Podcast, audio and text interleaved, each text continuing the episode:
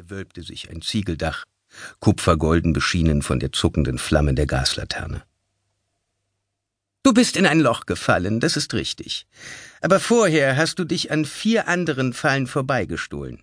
Für ein Mädchen wie dich ist das keine schlechte Leistung. Für ein Mädchen? Sie haben es als Frau an die Spitze von Chinatown geschafft. Sie herrschen über Limehouse und wahrscheinlich über halb London. Ich glaube nicht, dass Sie einem Mädchen weniger zutrauen als einem Mann. Und das beeindruckt dich? Ja, natürlich. Mercy hatte die Worte kaum ausgesprochen, als sie begriff, dass sie soeben in die zweite Falle getappt war. Und anders als bei der ersten war es diesmal nicht absichtlich geschehen. So also fühlt es sich an, wenn du die Wahrheit sagst. Madame Chiu blieb stehen. Ihr kleines, faltiges Gesicht hellte sich auf. Es sah aus, als würde zerknülltes Pergament glatt gezogen. Du bist keine schlechte Lügnerin, mein Kind. Aber nun warst du zum ersten Mal aufrichtig, und das rückt alles, was du vorher gesagt hast, in ein neues Licht.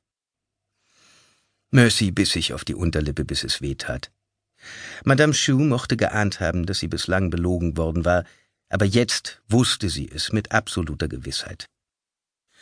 Mercy selbst hatte ihr den Maßstab geliefert, indem sie dieses eine Mal die Wahrheit gesagt hatte. Denn es stimmte, sie war beeindruckt von dem, was die Chinesin erreicht hatte. In ganz London gab es vermutlich nur zwei Frauen, deren Befehle ohne Zögern befolgt wurden. Die andere war Königin Victoria. Madame Xu war die unumschränkte Regentin von Chinatown, und mit den Kräften, die man ihr nachsagte, hatte sie bereits viele Viertel der englischen Hauptstadt unterwandert. Sie war wie eine dürre, unscheinbare Pflanze, deren wahre Ausdehnung sich unter der Oberfläche verbarg. Ein Netz aus Wurzelsträngen, das von Temple Park bis zu den Royal Docks, von den Hackney Marshes bis Kensington reichte. Mercy war sicher, dass sie Madame Xu noch immer überlisten konnte, auch wenn ihr Selbstbewusstsein gerade einen kräftigen Dämpfer bekommen hatte. Shu mochte gewisse Fähigkeiten besitzen, aber Mercy war eine Bibliomantin, eine Begabte noch dazu. Sobald sie den richtigen Zeitpunkt für gekommen hielt, würde sie aus diesem Loch schweben und sich mit Hilfe ihres Seelenbuchs einen Fluchtweg bahnen. Je länger Shu sie für ein dummes Ding hielt, das mit mehr Glück als Verstand in ihr Hauptquartier gestolpert war, desto besser. Besser für Mercy und erst recht für den Rest der Turpin Brigade, der gerade durch einen anderen Winkel dieses Gemäuers schlich.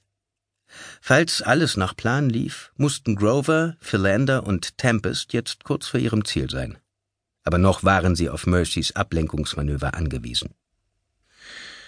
Die Chinesin beugte sich unmerklich vor, während wieder ein Schlammtropfen aus dem Eisenrohr zu Mercy in die Tiefe fiel. Plötzlich befanden sich ihre Hände nicht mehr hinter dem Rücken, sondern vor ihrer Brust. Mercy hatte die Bewegung nicht wahrgenommen. Madame Chou riss ein Streichholz an und warf es brennend in den Schacht.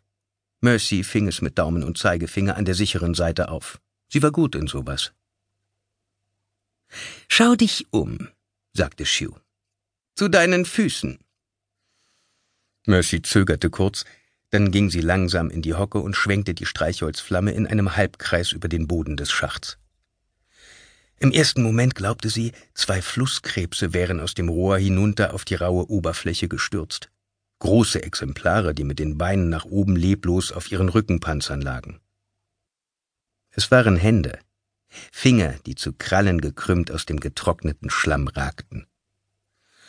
Mercy hatte den Boden für Zement gehalten, aber nun begriff sie, dieser Schacht, vielleicht ein alter Brunnen, war einmal sehr viel tiefer gewesen, Madame Chou musste nur den Zulauf öffnen lassen, dann wurde er mit Schlamm vom Grund der nahen Themse geflutet.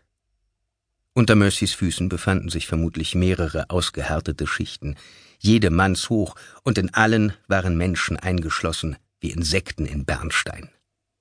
Menschen wie Mercy.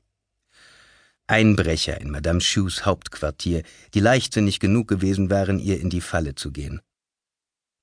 Langsam richtete Mercy sich auf. Am Rand des Rohrs glitzerte ein neuer Tropfen, wurde zu einem zähen Faden, baumelte wie eine vollgefressene Spinne, ehe er abriss und fiel.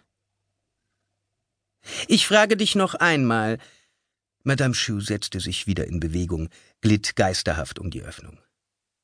Wer hat dich